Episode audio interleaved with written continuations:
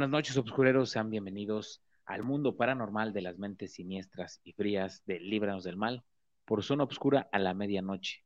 Hoy, como todas las noches de miércoles, les tenemos un temazo eh, y pues me agrada mucho tener a mi amigo Jonathan Miranda aquí con nosotros para platicar sobre el caso Stanley. Les tenemos muchas cosas, muchas situaciones que, que vivió este personaje y pues bueno, eh, ¿Qué más que en la voz también de, mi buen amigo Jonathan? ¿Cómo estás esta noche, amigo? Amigo, ¿cómo estás? Saludos, bienvenidos a todos los que están ya viéndonos, escuchándonos eh, y pues están atentos de los temas que tenemos cada semana, que la verdad se van a poner interesantes. Este tema en particular creo que es un tema que ocurrió en una época en la que pues obviamente no existían redes sociales, no existía ninguna otra forma de comunicarte o de saberlo más que a través de las noticias y, fue una época donde fue muy curioso, ¿no? Cómo, cómo este fenómeno, pues, inundó todo, toda la República Mexicana y se habló durante varias semanas, ¿no? De este asunto. Ya, ya estaremos desmenuzando aquí cómo ocurrió, qué estábamos haciendo en aquella época, dónde estábamos, ¿no? Cuando ocurrió el incidente, cómo nos enteramos. Yo me enteré de una forma muy particular, ¿no? Sí, fíjate que eh, yo, yo siento que también es más eso, ¿no? Como que Ahorita ya estamos eh, más preparados, o no tanto como llamarlo preparados, pero la información ya corre mucho más rápido, ¿no?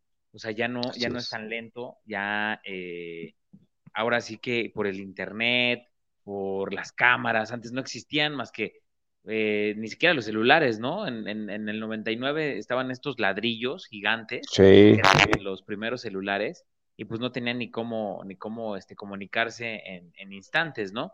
Eh, nada más era como la situación de, de, que podían comunicarse en cuestión hablada, de palabra, pero ahorita corre muy rápido la, la información a través de las redes sociales y a través este, de las cámaras, y ya cualquier persona puede grabar cualquier acto, ya sea delictuoso, delictivo, este, o de cualquier índole, y eh, ahí es donde donde radica que la información llegó eh, no en el instante, ¿no? O sea, hicieron una cobertura muy amplia, muy grande.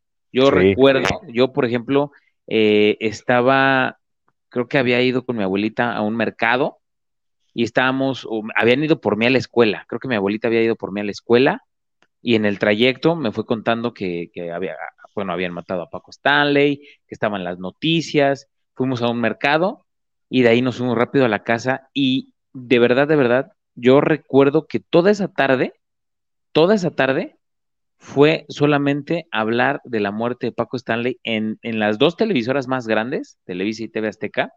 Eh, recuerdo que él ya tenía el programa en TV Azteca, ya había, ya había terminado como su historia ahí en Televisa con Pacatelas, me acuerdo mucho de Pacatelas. Y este, este segundo programa, bueno, ya aquí en la nueva televisora, que era Televisión Azteca, que es Televisión Azteca, era una tras otra, ¿no? Sí, sí, sí. Pero sí, yo recuerdo que fueron por mí a la escuela y, y justo cuando me sacaron de la escuela fue cuando me dijeron que habían matado a Paco, a Paco Stanley. Pero tú, ¿dónde, dónde fue donde recibiste esta noticia este, que conmocionó tanto a, a niños, a grandes, a viejitos, a de todo, de todo tipo, estaban consternados de verdad por la muerte de este presentador, ¿no? Sí, sin duda, un, un, ídolo, un ícono para muchos, donde mucha gente disfrutábamos de su programa. era, era, era sin duda un hombre, un showman, como decían. El, el, ahora sí que el cotorreo, el relajo que se armaba, sin duda alguna era de los, de los comunicadores más queridos, ¿no? Por toda la gente. Yo me acuerdo que estaba, estaba tomando unos cursos, un, taller de, locución justamente, eh, con un profesor, estaba tomándolo, y de repente él recibe, ya existían los estos, eh, los aparatitos donde te llegaban los mensajes, no me acuerdo cómo se llamaban los, los, ¿los qué? Viper. Los Viper, exactamente, esas cosas, y le llega a él el mensaje donde le daba, llegaban noticias, ya ves que podías tú este, tener las noticias. Noticias, ¿no? Y, ajá, y ahí fue donde le llegó y me dijo, se sorprendió mucho, dice, acaban de matar a Pakistán. Y dije, ¿cómo? Dice, sí, no sé qué, me, me, me llegó la noticia, no sé qué. Yo dije, ah, igual, es, igual y no es cierto. ¿Y cuál? Cuando llego a la casa justamente y ya íbamos terminando el curso, llegó a la casa y, mi papá estaba viendo las noticias y justamente estaban hablando de eso, ¿no? Y fue una cobertura, pues como tú dices, todo el día básicamente y después las siguientes semanas eh, repetían y repetían lo que había pasado, cómo había pasado, este, cómo se fueron enterando pues los diferentes comunicadores, la verdad es que sin duda sí fue una noticia que impactó a muchos, ¿no? Y, y las especulaciones que empezaron a surgir, ¿no? Eso, eso yo creo que fue lo más, lo más interesante. Digo, la verdad es que en, en aquel momento, en el 99, yo de haber tenido como unos 13 años, como sí, exactamente como 13 años, cuando este, cuando pasó esta noticia. Y en el momento como que, como que tú eh, bueno, uno, pues como joven, pues no, no, no hilas, ¿no? O sea, o dices, ah, pues, ah, lo mataron, pues sí, se muere un montón de gente, ¿no? Como que no, no era la, situación como investigativa, ¿no? Como decir, no manches, ¿y por qué lo mataron? Y si era tan famoso, y si esto, o sea, como que no te hacías el, el, las preguntas, ¿no? De, del por qué, para qué, cómo, cuándo, dónde, etcétera, etcétera, que después con los años cuando ahorita que empecé con, la investigación, fíjate que me empecé, me empecé a empapar mucho más y eso sí, empecé a ver, bueno, empecé a, observar y empecé a, a, checar varias cosas que yo no había observado en aquel momento, ¿no? Porque ya lo haces también con un ojo como más clínico, ¿no?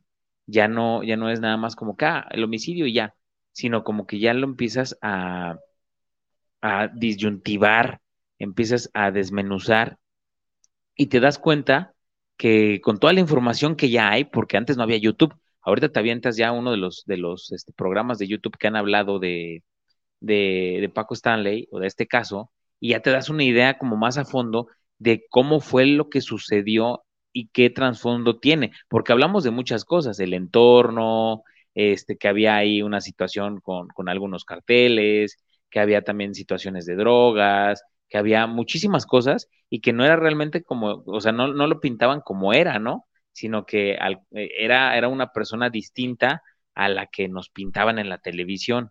Y ese día eh, que fue, este, pues bueno, que perdió la vida, fue un día muy extraño, ¿no?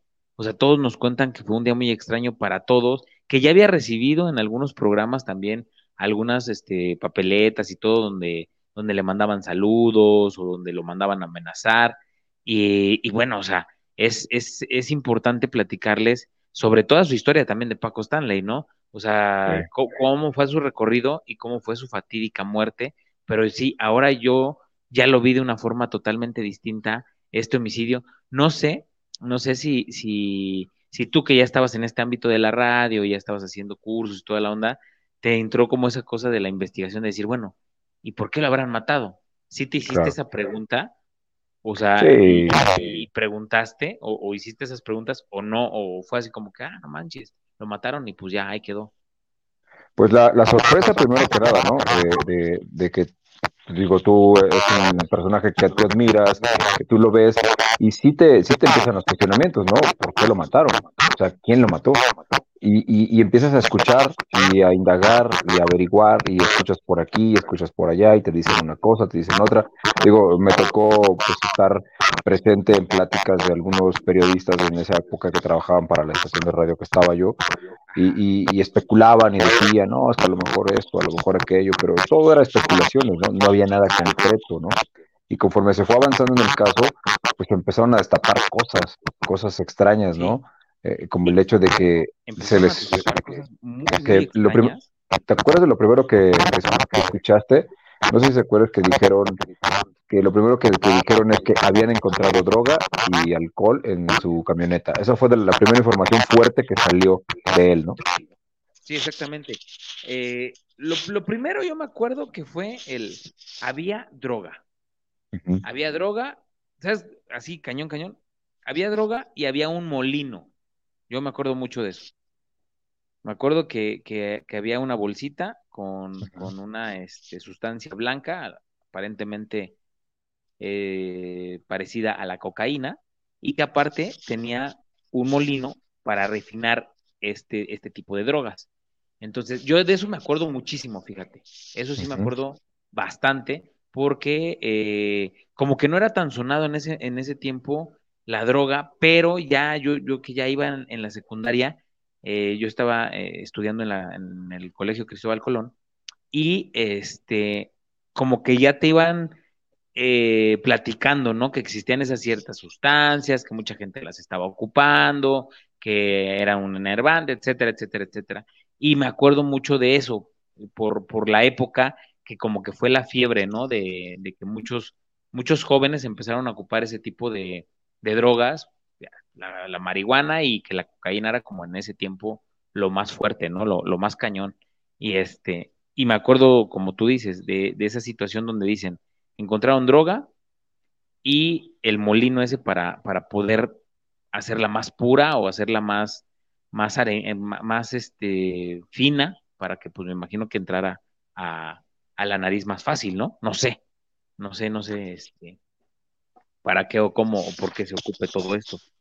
Sí, sí. Ajá, ¿sí te escucho?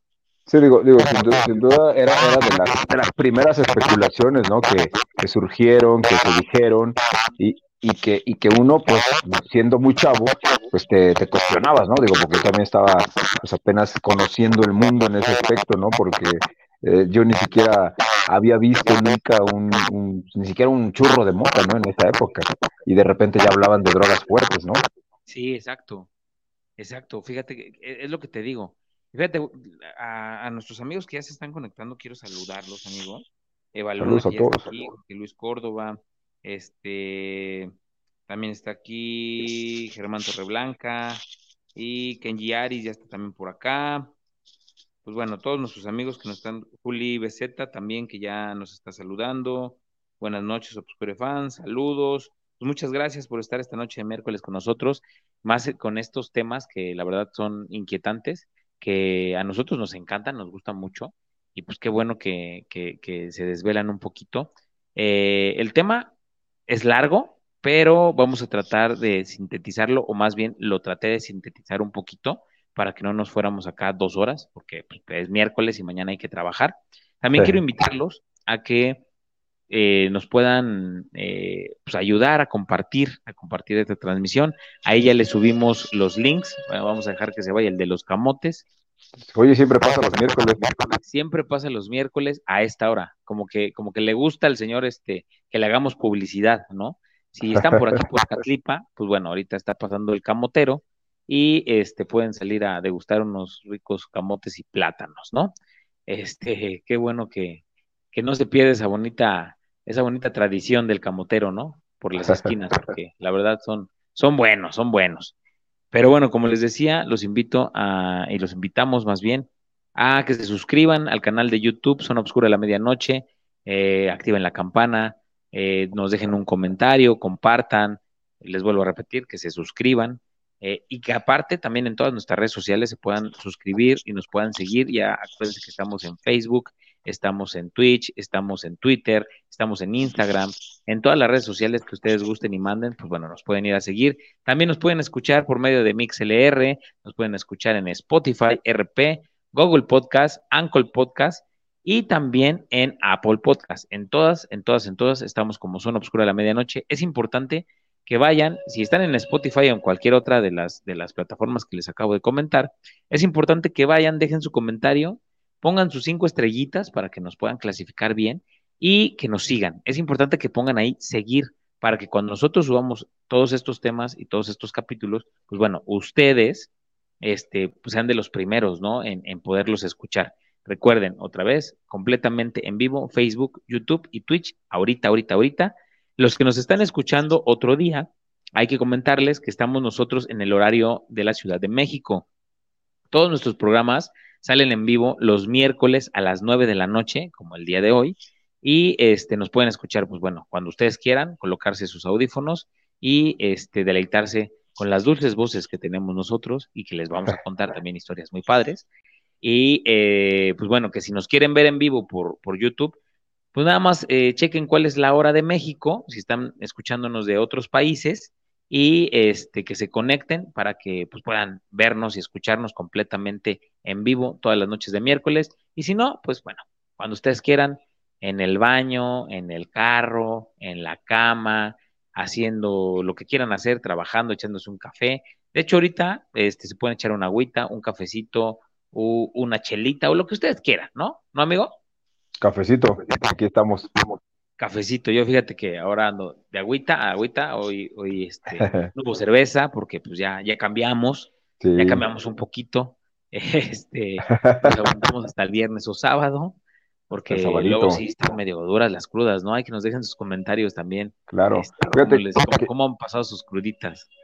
No, hombre, ya tendremos un tema de eso un día. Este, fíjate que es muy importante compartir, ¿no? Compartir la transmisión eh, en todas las redes sociales, en las que se puedan, y pues darle, no, no cuesta nada darle un like, darle un comentario en YouTube, hacer un comentario. Esa es la clave, ¿no? Para que el, el video pueda llegar a más personas hacer comentarios, eh, darle like y suscribirse obviamente a los canales. Esa es la clave de todo. En Facebook igual, hacer un comentario, darle like. Creo que, creo que no, no, no tienen absolutamente nada ¿no? con hacer eso y eso ayuda muchísimo a que el canal crezca y a que se siga transmitiendo los videos ¿no? constantemente. Y sigamos teniendo y haciendo todo este contenido que a ellos les gusta y les fascina y les encanta como a nosotros, ¿no? Fíjate que ya veo que está Alex Rivera, ya llegó, buenas noches. Saludos a eh, todos, no los puedo leer, pero saludos a todos. Eh, ¿Quién más? ¿Quién más? María Eugenia Luqueño Sánchez. Un saludo, un saludo a, todos los que nos están escuchando. José Manuel Torres Castro, hola, buenas noches. Muchas gracias por la invitación, Kenji Aris. Perfecto. Qué bueno que, nos, que los están invitando. Recuerden que nos pueden compartir por sus grupos de WhatsApp. Padrísimo. Ahí este, en los grupos pueden subir el link este, o irse directo a, cualquier plataforma, como le digo, Facebook, YouTube o Twitch, de ahí compartirlo y en sus grupos de Facebook ponerlo también en sus estados, estaría padrísimo, porque así llegamos a mucho más personas y pues nos ayudan para la suscripción y el sígueme y el escúchame y pues para que les sigamos trayendo todos estos temas. Pero vamos a entrar ya en, en materia, amigo, porque ya vamos. 17 minutos, les hemos robado como unos 5 este, en estas presentaciones y vamos a platicarles un poquito de lo que fue Francisco Jorge Stanley Albaitero. Él nació en la Ciudad de México el 3 de julio de 1942. Mira qué curioso, ¿eh? Qué curioso. Y eh, falleció el 7 de junio de 1999. Wow. Eso, muy cerca. Eh, te digo, es, es, es algo curioso, algo curioso. Eh, mejor conocido como Paco Stanley, fue un humorista, actor y conductor de televisión mexicana que también participó directamente por un tiempo en actividades de la política de su país, ya que fue miembro del Partido Revolucionario Institucional, mejor conocido como PRI. Eh, sus estudios nació en la Ciudad de México, como les decía, el 3 de julio de 1942, hijo de Francisco Stanley Muñoz y de Josefina Albaitero Vivanco. Fue bautizado el 8 de agosto del mismo año. Cursó la licenciatura en Derecho y realizó estudios en Psicología, Mercadotecnia y Publicidad en la Universidad Nacional Autónoma de México, la UNAM. En su juventud se desempeñó como maestro de literatura a nivel secundaria. Eso es importante también. Eh, eh, aparte el señor era una de las personas que tenía una voz, este, de esas voces bonitas, o sea, ¿cómo le llaman? Como terciopeladas, ¿no?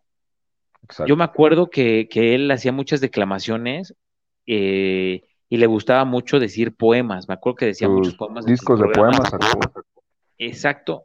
Ah, sacó creo que unos dos o tres este, discos, ¿no? cassettes en ese tiempo, no me acuerdo. Cassette, disco, sí. Ajá, ¿no? Y este, pero yo me acuerdo que la declamación era muy bonita, o sea, él tenía una, tenía una este, dicción muy buena. Sí. ¿no? Tenía una, una dicción muy buena y aparte la voz como que la proyectaba muy bien. Tú nos puedes hablar un poquito sobre eso, ¿no, amigo? O sea, sobre esta situación de, del por qué hay ciertas personas que tienen ese, como esa facilidad, ese don, o no sé, porque, bueno, yo, yo los he escuchado a la mayoría de locutores, pues se les escucha de esa manera, ¿no? Como, como una voz eh, muy, muy peculiar, muy bonita, con dicción muy, muy, este, muy perfecta. Eh, tú nos puedes, eh, ahora sí que, que, quitar la venda de los ojos. ¿Por qué es esta situación? Es, es, me imagino que es mucho trabajo y que aparte pues, pues hay ciertas técnicas y todo, pero en cierto caso, o sea, ¿por qué Paco Stanley tenía, este, o sea, era una voz única, ¿no? Claro. Pues mira, es, es como todas las voces son únicas, todas las voces tienen su timbre, su tono.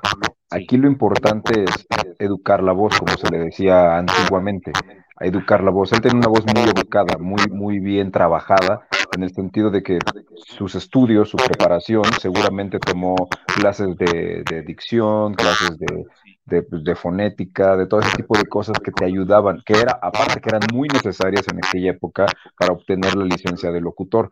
A mí todavía me tocó este, tomar un curso y hacer un examen para que me dieran mi, mi, cédula como locutor profesional, ¿no? Eh, lo que ahora ya no existe, ya no se da, ya básicamente ese papel ya es decorativo, porque ya hoy en día cualquiera pues, puede entrar. Pero eh, él tenía esta parte, aparte que tenía un timbre de voz exquisito, bien trabajado, pues. pues básicamente eso le ayudaba mucho, pero sin duda alguna la tenía muy bien trabajada y aparte pues él le metía el caché de la época de hablar así como esos grandes locutores que hablaban con esa elocuencia y, esa cadencia y, pues, y entonces derretía corazones, ¿no? Pero pero era básicamente por eso, ¿no? La educación que tenía en la voz, bien educada, bien trabajada, y eso le ayudaba muchísimo. Y más, o sea, me imagino que, pues al ser maestro de literatura, pues bueno, tenía todavía un estudio mucho más cañón sobre, sobre poemas, sobre literatura antigua, este, libros que tenían una eh, pronunciación distinta, ¿no? O sea, por eso me imagino que era también su facilidad. Así es. Sí, no, el, leer mucho te ayuda, te ayuda muchísimo, te amplía el vocabulario, te amplía también la capacidad de, improvisación, de, pensar, de razonar, ¿no? Rápidamente y sacar cosas, cosas de la manga, como decimos, ¿no? Fíjate, eh, eh, ahorita eh, más adelante les voy a contar eso, porque dentro de la investigación que hice vi muchos videos, leí, leí muchos libros, leí revistas, leí muchas cosas, como para sacar bastante información y traté de hacerlo lo, más este, sintetizado posible para que pues, no fuera tan pesado. Pero eh, él decía, él decía algo, algo muy, eh, muy distinto para la época. Todos, tú que has estado mucho más tiempo en esta onda de, la radio y de, pues que te dan llamados para hacer doblajes y toda esta onda, eh, todo tiene su porqué, ¿no? Todo tiene su, su modo, su forma, y todo siempre tiene que estar como estructurado dentro de la televisión y de la radio, pues para que tengas una facilidad, ¿no? Este, para poder lograr hacer un buen trabajo. Pero fíjate que él decía que, que, para él todos los programas deberían de ser improvisados, tanto en radio como en televisión, porque solamente así es como salía un programa, lo que hoy llamamos orgánico, ¿no? Claro. Ya con esta onda, ya con toda esta onda que, que nos han metido que, Dicen, bueno, es, es algo orgánico, ¿no? Esos términos. Este, eh, términos ya así como, como muy, este... Muy millennials. ¿no? Muy, sí, sí, ¿Cómo se llaman los nuevos hippies? ¿Vale? ¿Cómo se llaman los nuevos hippies? Híjole, no sé, yo, me quedé en los millennials. No hippies ahorita son hipsters, ¿no? Ah, ah, ah bueno, me quedé, estos más atrás, los hipsters. ¿Ah, sí? Sí, sí, sí, los hipsters ya tienen años, eran desde que yo era chavo. Pero como que ahorita fue donde salió más cañón, ¿no? Sí, es que van sacando términos muy extraños, muy nuevos. No sé si alguien nos puede ayudar ahí con cómo se les dice ahora, ¿no? Porque me quedé en los millennials y resulta que ya hay otros más, más, más jóvenes ya. Sí, no manches, o sea, ya, ya cada vez. ¿Qué soy yo entonces? Ajá, ya cada vez más, pero bueno, no nos vamos a meter ahorita. No nos desviamos. Si estuviera Mamazou Black ya nos estaría regañando. Ya nos estaría regañando porque nos, nos salimos de, del contexto. nos desviamos. es que es improvisación. Ah. Este, les comentábamos, pues eh, Paco Stanley decía eso, que para él, o sea, los programas que valían, o sea, que realmente tenían éxito, sí tenían una estructura, o sea, no voy a decir que no, tenían sus cortes, este, pues qué, qué, cámara y qué cámara iban a, estar tomando en qué tipo de, frecuencia, este, cada, cada bloque llevaba pues algo, algo ya establecido, pero no había un guion como tal, no existía un guion. Existía nada más como, ah, vamos a hablar de esto y aviéntense como gordita en tobogán, ¿no? Dice que para él eso es lo más importante. Y eh, él, en sus comienzos, eh, dentro de la carrera, eh, pues es en la radio. Se inició en la radio en 1969 en la XEXAM, participando en varios noticieros. Ah, porque eso es importante. Él tenía un noticiero también, ¿eh? Cuando estaba en Televisa, él tenía, o sea, tenía el programa y después tenía, que era el programa de cómico, y después tenía un noticiero como el de, el de Lolita Yala. Eso lo vamos a ver un poquito más adelante. en varios noticieros, como en el programa Capitanes Infantiles al Aire, en el que interpretaba a varios personajes y en donde participaba su sobrina Rocío García Stanley.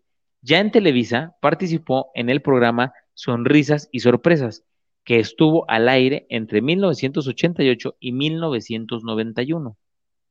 En la televisión fue contratado por Televisa en 1974 para el Canal 4 en el programa Nuestra Gente. Después de participar por varios años en programas tales como Alegrías de Mediodía, que ahí fue realmente sus inicios, ¿no? Alegrías de Mediodía era, eh, ay, ¿cómo se llama el, el con, que realmente? Con Madaleno, ¿no? Madaleno, este, era, pues, el, la estrella, el que tenía el, el, sex appeal en ese, en ese momento, y Paco Stanley entra como su patiño, ¿no? Curiosamente, era el patiño de, pues, la primera vez que fue patiño de alguien, ¿no? La única, creo. La única vez pero dice que aprendió muchísimo. Claro. yo, me acuerdo que, en algún, algún video que vi, que aprendió muchísimo de, de Madaleno, porque él le enseñó toda la improvisación. y fue la, única vez, y Madaleno lo trataba como él trataba a Mayito, ¿eh? Igual lo pateaba, le, la escuela y todo, sí, lo regañaba. Entonces, de ahí como que yo siento que fue el partaguas donde él saca realmente ya su esencia, ¿no? Lo que ya iba a ser después Paco Stanley. Sí, sí, sí. ¿No? Bueno, eh, como les decía, Alegrías de Mediodía, divertidísimo, La Mujer Ahora y El Club del Hogar, al lado de Francisco Madaleno Fuentes, eh, supliendo al locutor Daniel Pérez Al, eh, Arcaraz a su fallecimiento en 1986.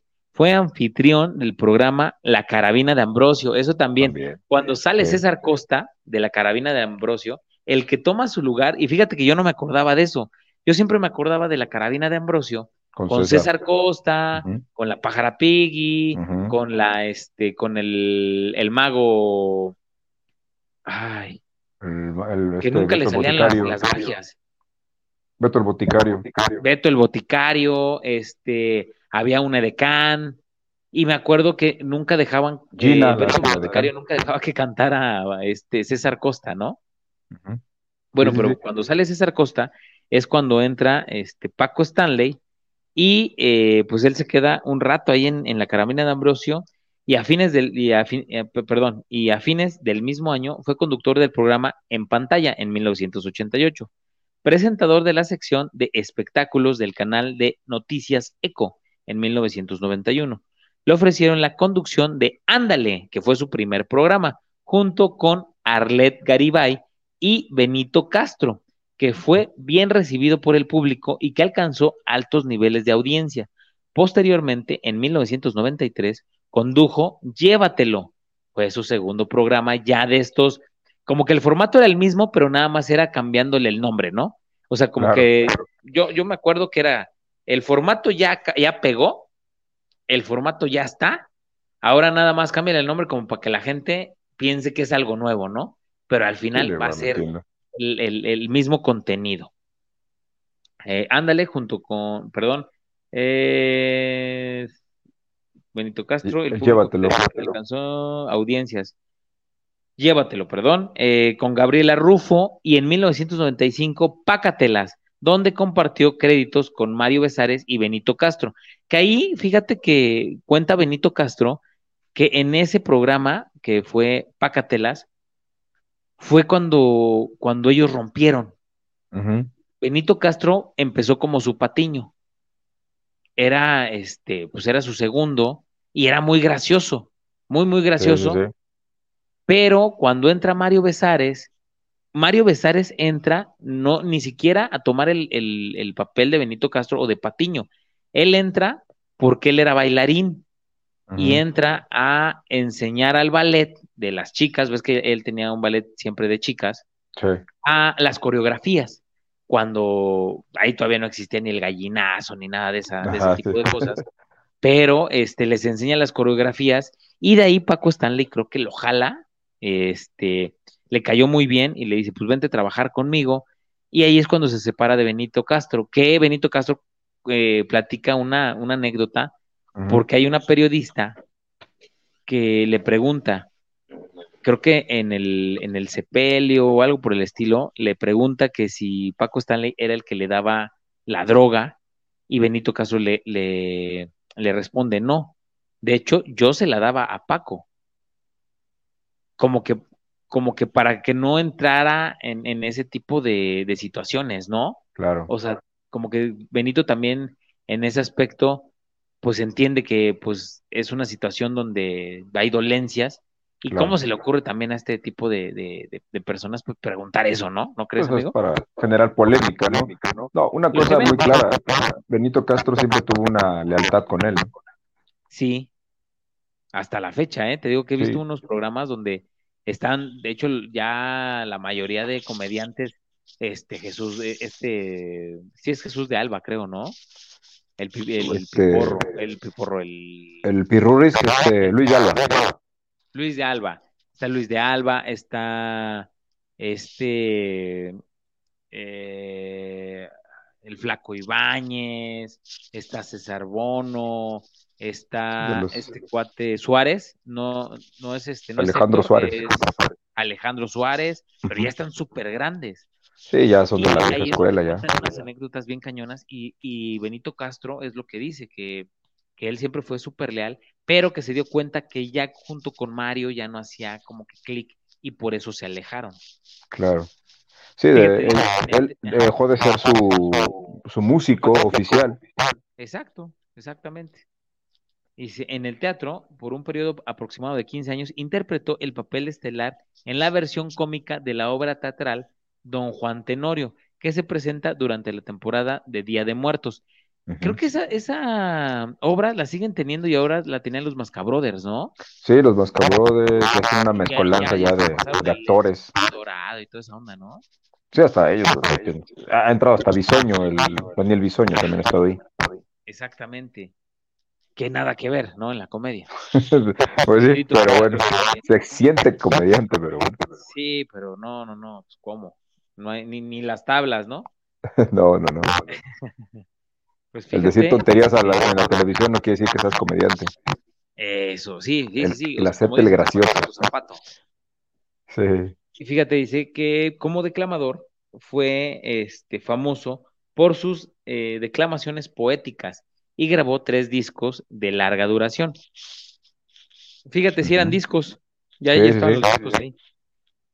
En TV Azteca, el 15 de diciembre de 1998, estrenó un nuevo programa, pero ahora en TV Azteca titulado Una tras otra, acompañado por segunda ocasión de Mario Besares, además del periodista de espectáculos Jorge Gil. Él va a tener una intervención dentro de, todo esto muy específica, ¿no?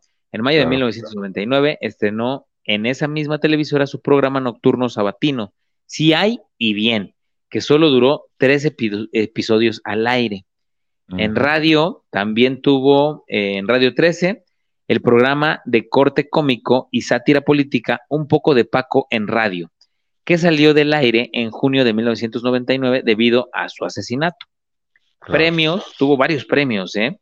Gracias a su trayectoria recibió el calendario Azteca de Oro como mejor locutor en el periodo 83-84 premio otorgado por la Asociación Mexicana de Prensa, Radio y Televisión.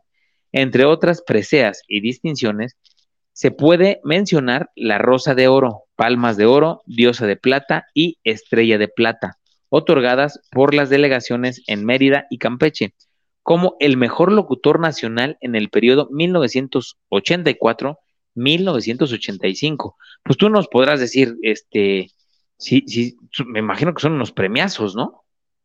Sí, son estos premios que entregan las asociaciones, el gobierno, de diferentes este, estilos.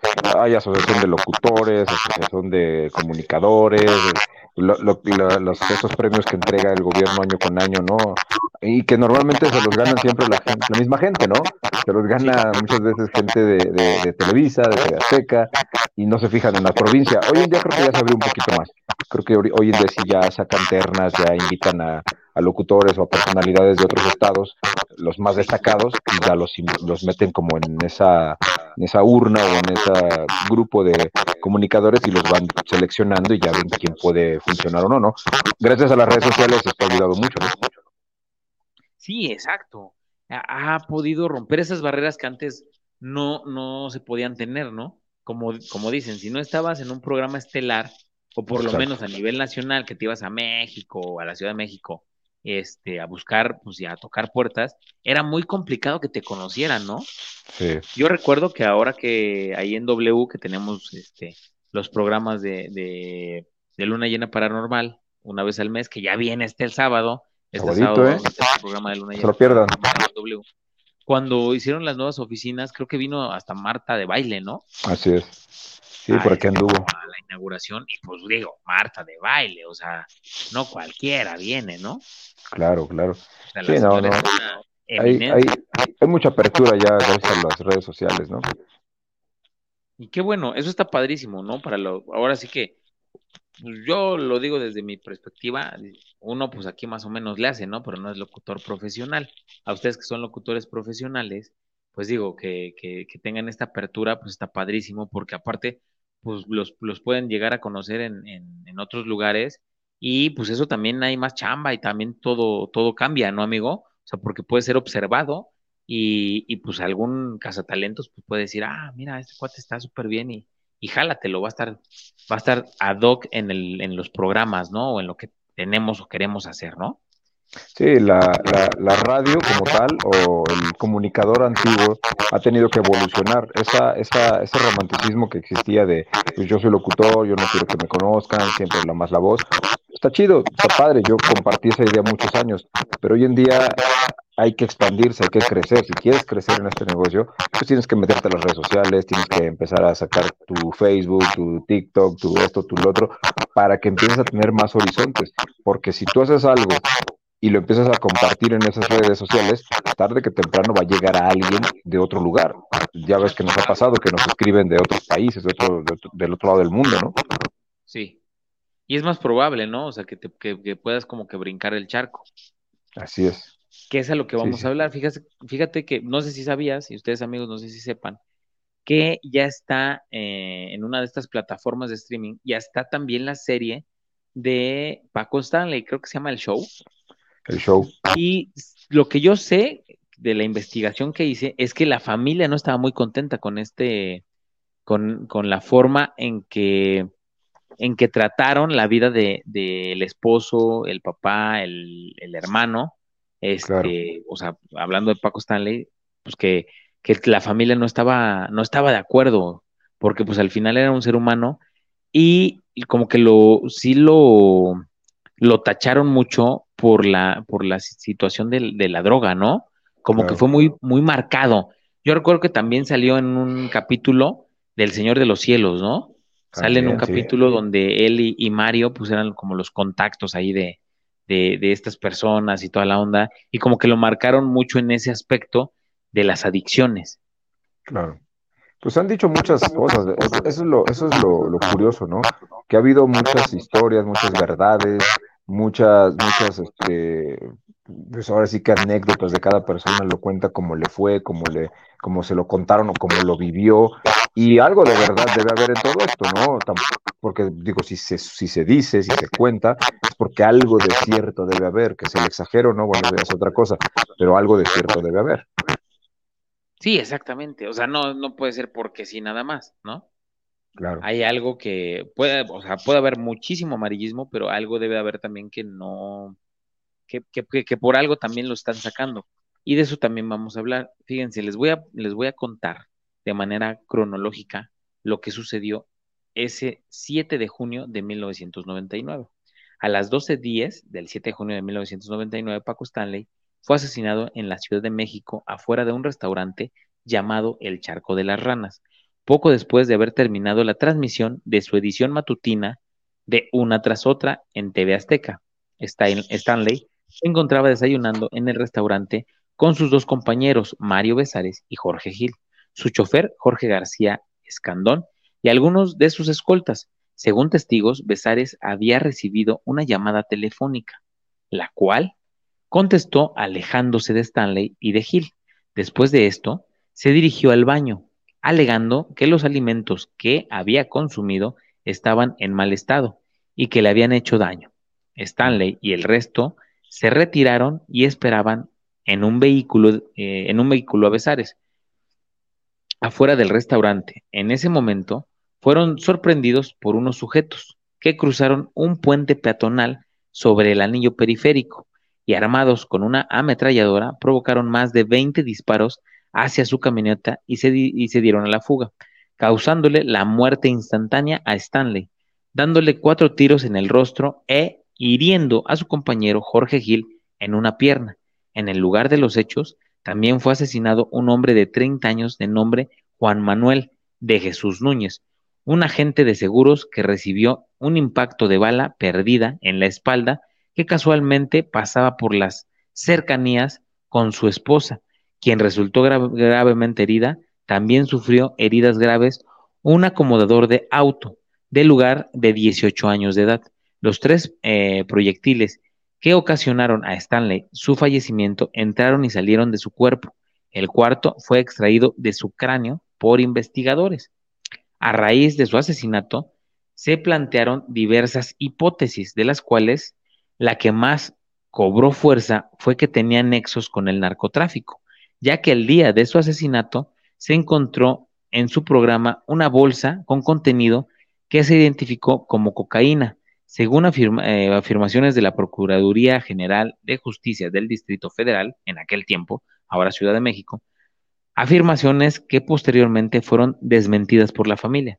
Este acontecimiento eh, destacó una severa oleada de críticas de los medios contra el entonces jefe de gobierno del Distrito Federal, Cuauhtémoc Cárdenas Solórzano, así como contra el entonces procurador Samuel del Villar, por el desenfrenado crecimiento de violencia que se vivía en la ciudad.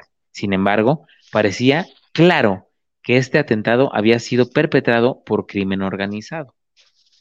A las pocas semanas del asesinato se incriminó como autores intelectuales del asesinato a dos de los colaboradores en el programa del actor, Mario Besares y Ledecan Paola Durante. La teoría de que Stanley consumía o vendía drogas y la sospecha de Besares como uno de los responsables del asesinato se fortaleció aún más cuando en una emisión en vivo, mientras Besares bailaba, se tiró al piso y en ese movimiento se le cayó una bolsa transparente con un polvo blanco, lo cual se supuso era cocaína. Besares se la entregó a Stanley, quien no comentó nada y sonrió nervioso. El programa era transmitido en un horario familiar y no contenía temas de adultos como para pasar que fuera una broma, sino más bien un descuido de Besares. Ese 7 de junio, TV Azteca y Televisa tuvieron largas horas de transmisión, en especial TV Azteca, mostrando a el lugar del asesinato, haciendo entrevistas, vigilando el Ministerio Público y sobre todo criticando al gobierno del Distrito Federal, hoy Ciudad de México, por la poca acción ante la delincuencia que se vivía en la ciudad y no haber actuado a tiempo. Alguien tiene que renunciar, decía Jacobo Zabludowski. En el noticiero del programa Hoy de Televisa, la responsabilidad de Cuauhtémoc Cárdenas afirma enojo al periodista Jorge Garralda en su programa A quien corresponda de TV Azteca. Ese día, con un nivel enorme de audiencia, alcanzando en un muy poco tiempo, nació un nuevo estilo de periodismo en el que la televisora mexicana se convirtió en un arma en contra del Estado. Televisa, por un lado, y TV Azteca vigilando desde un helicóptero del Ministerio Público en sus instalaciones. La Procuraduría General de Justicia del Distrito Federal, hoy Fiscalía General de Justicia de la Ciudad de México, basó sus acusaciones en las declaraciones hechas por el entonces cocinero del narcotraficante Luis Ignacio Amezcua, presunto líder del cártel de Colima. Luis Valencia, quien aseguró que Amezcua se reunió con Paola Durante para planear el asesinato de Paco Stanley debido a deudas con los cárteles de la droga y ella se, podría, se pondría en contacto después con Mario Besares para que éste avisara cuándo y dónde dar muerte a Paco Stanley. Durante las investigaciones también fue detenido Erasmo Pérez García, alias El Cholo, cuyo físico coincidió con muchas de las características ofrecidas del retrato hablado del asesino de Stanley. Según testigos, Valencia señaló que escuchó a Amezcua ordenarle al Cholo que asesinaran al actor, dado que le debía mucho dinero. Además, mencionó que Besares se retrasó de manera intencional en el baño del restaurante para dar tiempo a que los asesinos cumplieran su misión. Durante las investigaciones de la PGJDF, también acusó a José Luis Rosendo Martínez, asistente de Mario Besares, de alejar a Enrique Gabriel Tamayo, escolta de Paco Stanley, de la camioneta negra para que el Cholo pudiera cumplir con el atentado. Y otro acusó, otra acusación más fue para Jorge García Escandón, chofer de Paco Stanley, quien presuntamente permaneció inmóvil para permitir el asesinato directo de su jefe, además de que él no recibió un solo disparo durante el ataque. El proceso se vino abajo después de que Valencia, que se encontraba en la cárcel por otros delitos, se retractó y denunció que la PGJ del DF le sometió a una tortura para inculpar a los testigos. Todos los acusados en el caso fueron declarados inocentes por falta de pruebas, después de haber estado presos por más de un año. A la fecha del presente artículo, el caso sigue siendo sigue estando sin resolver, aunque en últimas investigaciones se capturó a un presunto sospechoso que afirma ser el auténtico sicario de Paco Stanley. Las averiguaciones no han sido del todo claras, pues no se ha podido confirmar con certeza si eficientemente él, él fue el sicario que lo asesinó. ¿Cómo ves? ¿Tú qué crees, amigos? la, la, verdad, y que nos escriban también nuestros amigos, ¿ustedes qué creen? ¿Creen que realmente Mario Besares tuvo algo que ver? su entorno, digámoslo, eh, más cercano de Paco Stanley, realmente tuvo algo que ver con esto o fue una cuestión eh, meramente de una fechoría. Mm, me queda claro que no fue un intento de robo, porque si hubiera sido un intento de robo, pues bueno, le hubieran quitado algo, pero sí siento que eh, fueron profesionales para empezar, una. Dos, que estaba premeditado, tenían alevosía y ventaja. Y tres, yo sí siento que alguien estaba implicado del, entorno. Ojo, meramente es mi opinión, ¿sí? Es una opinión que yo pienso que puede pasar. No, no señalo a nadie absolutamente, pero yo sí siento que para poder perpetrar algo de esa magnitud, tuvo que haber alguna persona dentro del entorno para poder eh, realizarlo de la manera eficiente como fue realizado. No sé, ¿tú qué piensas, amigo? Claro, sin duda, sin duda fue un acto directo con la hazaña con la que lo hicieron. Eh, eh, el ataque fue muy directo, que por ahí hubo de rebote lesionados, pues, pues obviamente suele pasar, ¿no? En, situaciones así. Entonces, eh, eso, es, eso que hicieron y cómo lo hicieron, lógicamente y obviamente lo podía hacer solamente pues gente que se dedica a eso, ¿no? A, ese tipo de cuestiones. Eh, han salido muchas teorías del por qué, que, que, porque les debía dinero a no sé quién, que porque se llegó a pensar que, que por medio de esa deuda y como Besares le tenía coraje porque supuestamente se había metido con su esposa de Besares, este Paco Stanley, entonces fue como que ya, ya traía esa espinita y, era una deuda de los dos, entonces le dijeron, pues si tú nos pones a, Paco, pues tú te salvas, o sea, muchas teorías que, que, hubo. La realidad es que hubo muchas inconsistencias también y el hecho de quererlos acusar ya de forma directa a Paola y a, y a, Mario, quiere decir que sí estaban ocultando algo más choncho. A lo mejor sí tuvieron que ver, pero no tan directamente. Eh, como tú dices, es una opinión que tenemos y nos basamos a todo lo que se ha dicho, ¿no? No es algo que estemos inventando, son cosas que se han dicho, que se han estado diciendo. Según dicen que en esta serie se dicen muchas cosas eh, que no se habían dicho antes. Yo no la he podido ver, he visto el primer capítulo nada más, no tengo VIX, entonces no pude verlo este, eh, completo, pero me encantaría verla completa para ver de qué se trata. El primer capítulo es buenísimo, te enteras de, cosas muy impactantes y sin duda alguna lo ves desde otro punto de vista. Y, y, y de que había, de que había algo ahí, ah, una de las cosas que quería comentar, lo de la bolsita. Mario Becerra lleva años, repite y repite y repite la misma mentira, diciendo que era, y, hasta cuando lo dice, ya lo dice de forma mecánica, ¿no? Es que era esto, y cuenta la historia, ¿no? De, para envolverte de, de, qué era, que era, un, que era una cajita de cerillos, y no sé qué.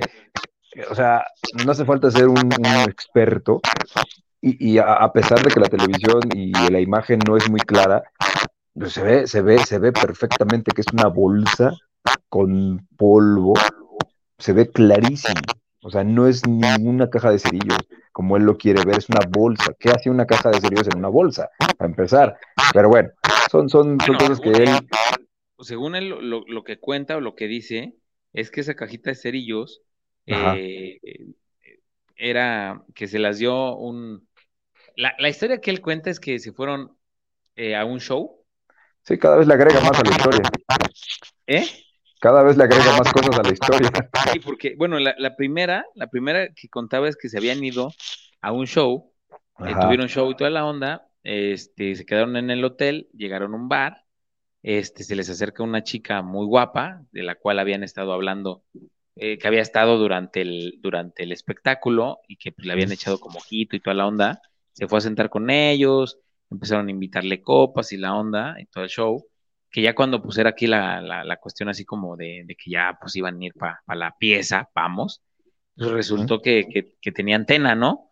Este, Y, y, que pues era este, pues e, e, era del mismo género, vamos, ¿no? Claro. Entonces, que esta persona le, le, dice a Mario Ten, y Mario agarra el, el, ah, porque le dice, bueno, a lo mejor ahorita no nos vamos, pero les dejo mis datos para ver si la seguimos y toda la onda y que le da la caja de cerillos era de su, de su, de su del hotel donde, donde ella estaba, ella o él estaban, este, y que le deja ahí sus datos y que por eso él la echó a, su saco y que el saco pues nunca, yo me imagino que no los lavaba muy seguido, ¿no?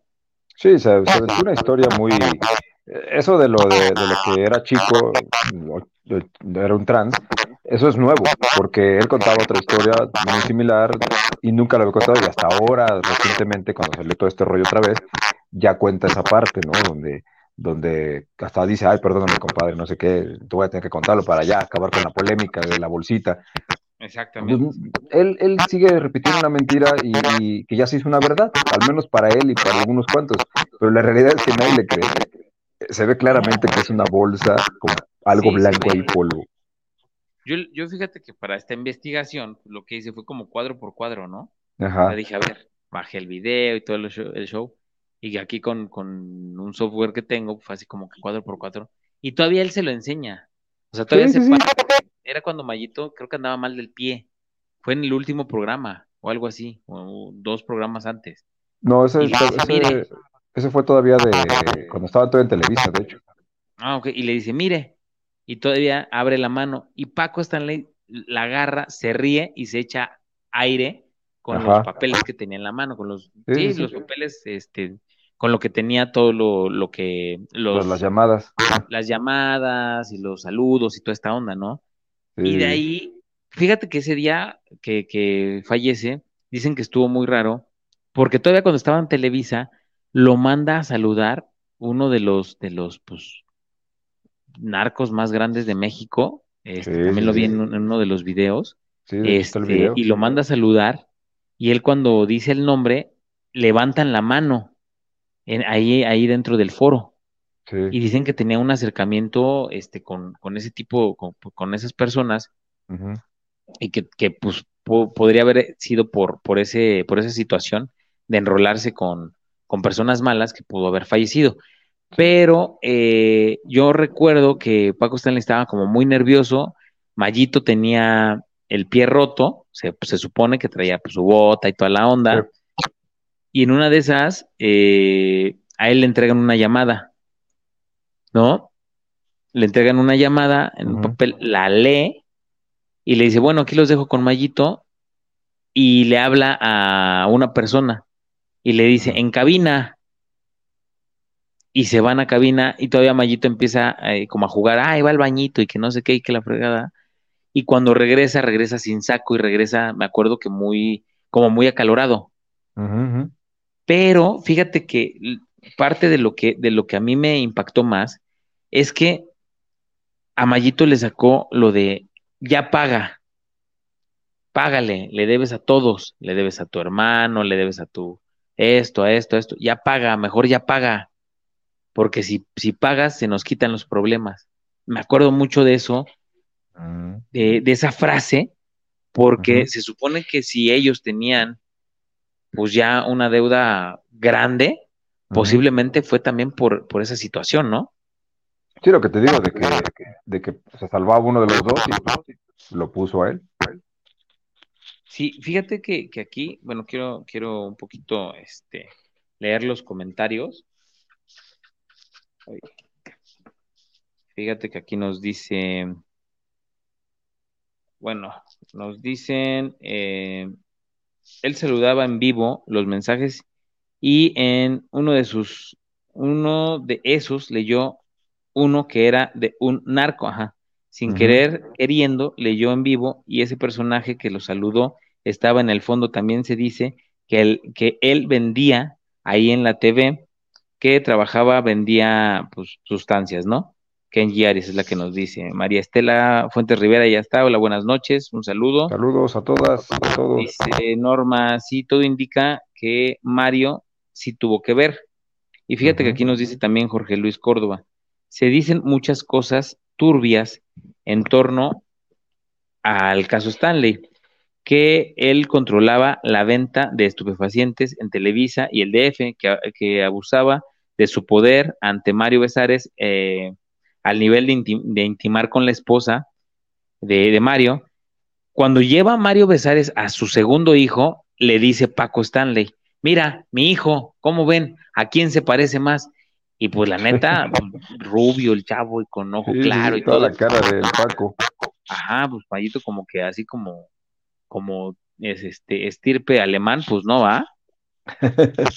este, que debía mucho dinero a una organización de estupefacientes que antes que ante ello dicha organización contactó a Besares para que los ayudara a poner a tiro de cañón a Stanley.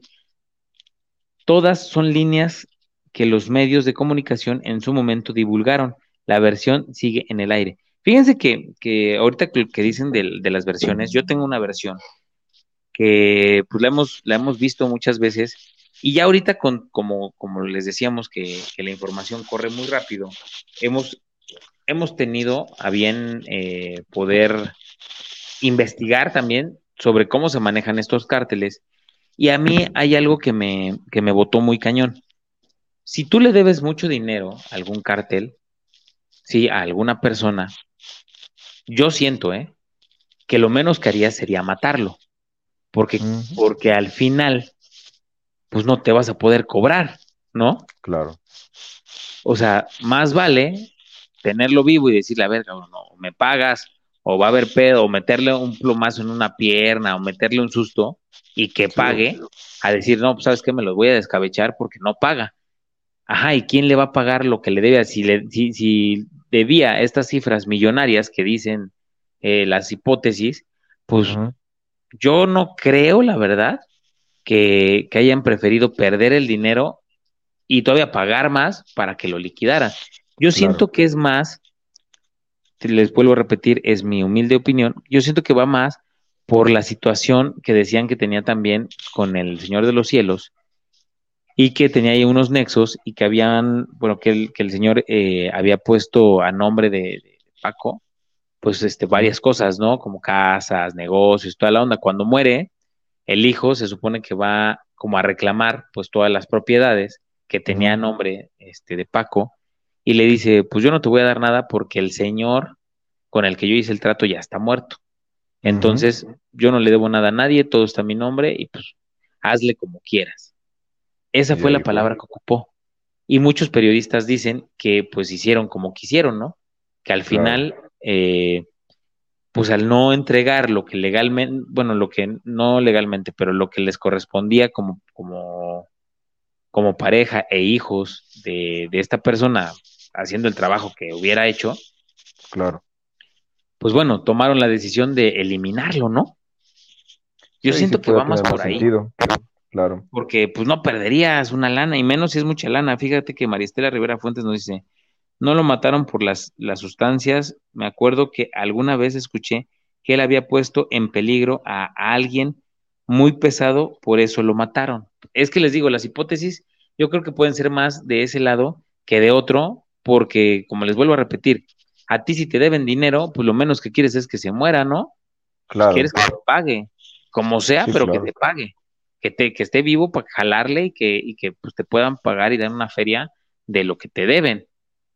Y pues a esas, este, pues estirpes, yo siento, o sea, cómo no lo hemos visto ahorita, ¿no? Ya en este, en esta temporada, en estos tiempos, perdón, cómo pues es más fácil darles un levantón, una santa madrina y donde, donde vuelvas a fallar, cabrón, ahí sí, valiste gorro, ¿no?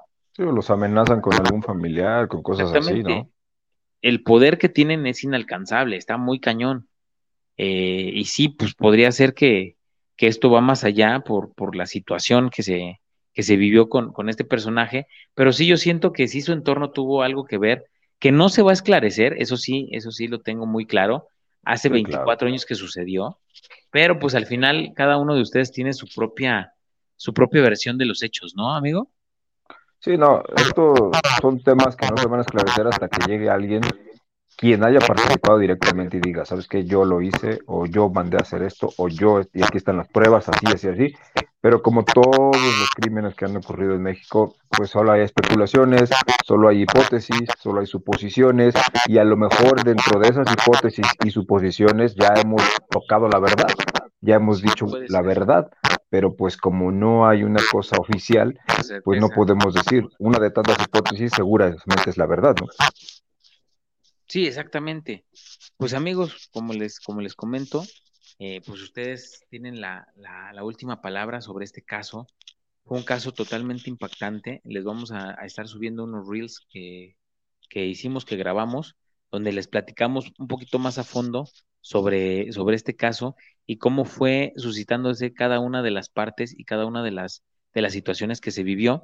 Eh, yo los sigo invitando este, a que se suscriban, activen la campana, compartan, nos sigan en todas nuestras redes sociales como Zona Obscura a la medianoche y que nos escuchen vía Spotify, RP, Mix LR, eh, Google Podcast, Anchor Podcast y Apple Podcast. Este también, pues bueno, completamente en vivo por Facebook, YouTube y Twitch todos los miércoles a las 9 de la noche. Hay veces que no tenemos programa por, por ciertas situaciones que nos llegan a pasar, nosotros les avisamos de todos modos. Este, y pues recuerden que este sábado a las 8 de la noche vamos a tener luna llena paranormal, ¿no, amigo?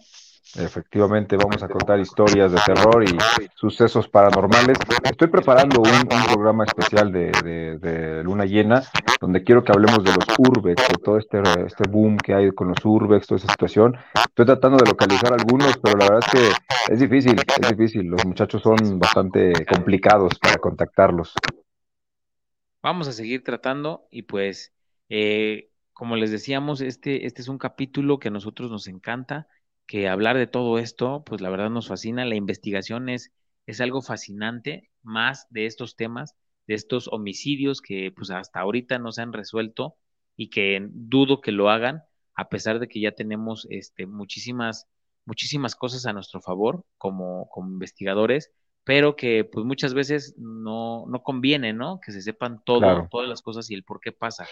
Eh, pues bueno, amigo, eh, tus redes sociales, ¿dónde te podemos escuchar, ver qué andas haciendo, este, pues aquí déjalo a nuestros Obscure fans, para que ellos vayan y compartan y también te sigan en todas las redes sociales, ¿no? Claro que sí, ya se la saben, Jonathan Miranda, locutor MX, Facebook, Twitter, Instagram, eh, TikTok, YouTube, también estamos así como Jonathan Miranda, locutor MX, y pues ya que ya dije todas, creo, Facebook, Twitter, eh, Instagram también. Bueno, en todas estas estamos ahí. Y también ahora ya tenemos canal de YouTube eh, de Luna Llena, así se llama, Luna Llena Paranormal. En YouTube también estamos ahí ya como Luna Llena y estoy subiendo los programas.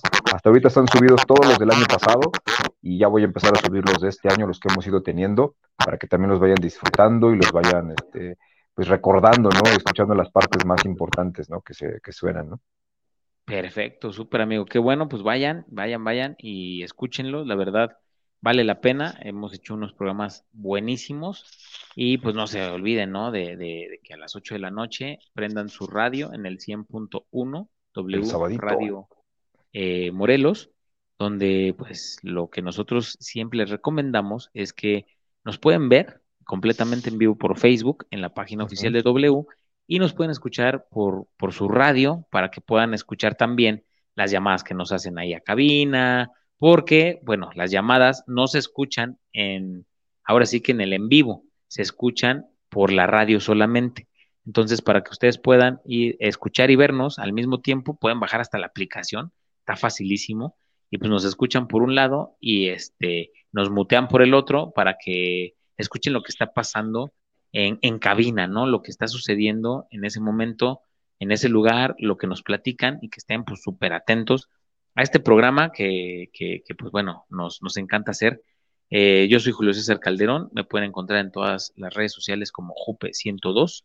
También eh, como Zona Obscura a la medianoche en todas las redes sociales, compartan, activen la campana, dejen sus comentarios, pónganos cinco estrellitas, compártanos con, todos sus amigos, seres queridos, grupos de WhatsApp, grupos de Facebook, grupos de YouTube, en sus reels, en sus estados, en donde puedan. Ustedes hasta en una taza, pónganos, pónganos para que vayamos creciendo y pues ya saben que se pueden llevar varios, varios premios. Les agradezco, eh, junto con mi amigo Jonathan, de estarse desvelando esta noche de miércoles eh, con nosotros y que se sigan divirtiendo, que descansen, y recuerda que si tienes miedo, este ya no es el momento de huir. Les deseamos dulces pesadillas. Bye bye.